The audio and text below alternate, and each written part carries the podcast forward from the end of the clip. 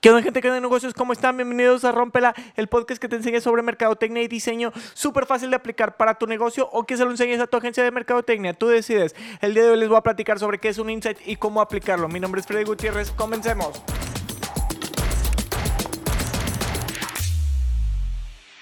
Bienvenidos gente de negocios, ¿cómo están? El día de hoy les voy a platicar sobre los insights.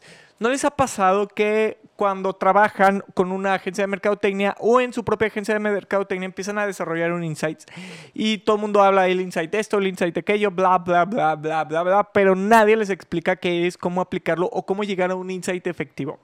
Antes de decirles cómo desarrollar este insight, les voy a platicar qué es. Un insight es una verdad de su consumidor.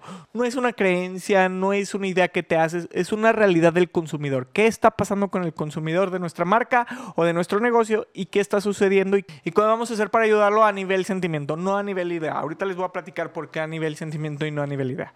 Entonces, ya que sabemos que el insight es un, una verdad de nuestro consumidor, ¿Cómo la conseguimos? Para conseguirla debemos de identificar que esto se debe hacer a través de una investigación. Esta investigación no te la puedes pasar por alto, debes de tomarla a partir de investigación en medios digitales, ya sea que lo utilices con Facebook Insights o que lo utilices desde tu propia cuenta de Instagram o haciendo encuestas medios digitales o bajándolo de estadística o, o cualquier otro sitio de, de, datos que haya en el Internet o que puedas conseguir o que lo hagas con medios tradicionales como encuestas cara a cara o entrevistas a profundidad o que lo hagas a través de observación, metodologías de observación, focus group o cualquiera de estas metodologías. No importa, lo importante es que tengas una investigación robusta y que te dé buena información. Claramente, mientras más robusta la investigación, mejores insights vas a obtener, ¿no? Ya que tenemos toda nuestra investigación, ahora sí les voy a decir qué puntos claves son importantes para nuestros insights. Primero que nada, como es un insight, es bien importante que definamos el contexto en el cual estamos diciendo esta verdad. Porque no es lo mismo una verdad en un puesto de tacos a una verdad en un restaurante, a una verdad en la casa de tu tío. Siempre cambia el contexto una, una aseveración. ¿no? Por ejemplo, vámonos a un, un caso práctico. Si queremos, en México hay unas tortillas, las tortillas es para los tacos, ¿no?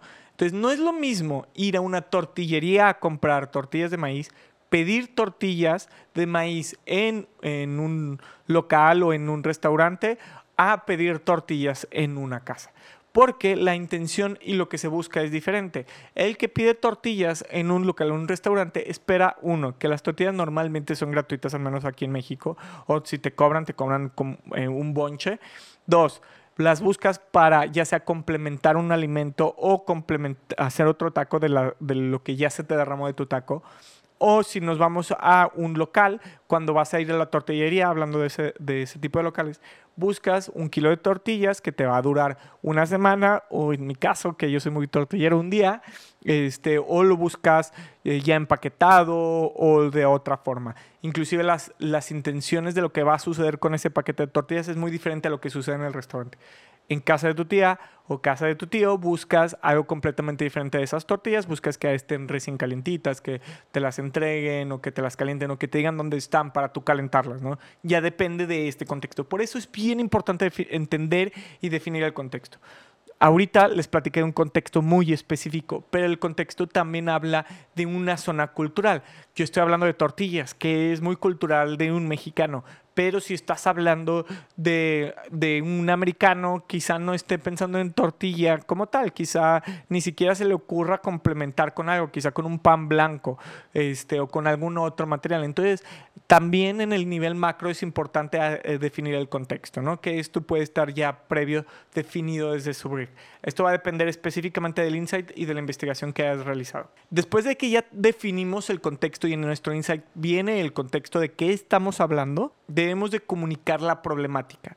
¿Por qué esta persona está buscando las tortillas? Ah, bueno, esta persona está buscando las tortillas porque va a tener una comida más adelante o, quiere comer con tortillas en su día, hablando de local, o esta persona pidió más tortillas o pide tortillas en el restaurante porque desea hacer tacos de la carne que solicitó, ¿no? Entonces, ¿cuál es la problemática? Esa puede ser muy simple o podemos irnos más intensas, ¿no? Este, la problemática es que esta persona eh, no se sintió satisfecha con el alimento que obtuvo y tiene que complementarlo con una tortilla. Una vez que definimos eso, ya llevamos dos puntos si no hemos tenido la cuenta. El tercer punto es explicar el por qué. ¿Por qué suceden estas cosas? Este por qué puede ser a nivel cultural o puede ser a nivel personal, pero tenemos que entenderlo y definirlo. Definir el porqué de cada una de estas cosas nos va a ayudar a, tener más claro por qué hacen las cosas. Una vez entendiendo el porqué nada más como un dato para que sepan por qué es importante, si logramos que este porqué a nivel cultural que hacen lo podamos levantar o que suceda más sencillamente, vamos a lograr resultados que no esperábamos. Pero si este porqué logramos cambiarlo a nivel cultural y que tenga nuestro porqué, el porqué que desea la marca, vamos a tener una marca que va a perdurar muchísimo. El siguiente punto es la motivación. ¿Qué es lo que motiva al usuario? Si logramos encontrar una motivación muy profunda y entre más profunda la motivación, más fácil va a ser generar nuestra campaña y más efectiva. ¿Por qué? Porque la motivación es más fuerte. Un ejemplo de este que da Seth Godin en su libro Esto es Marketing, es un libro esencial para cualquier persona que quiera aprender marketing, se los recomiendo.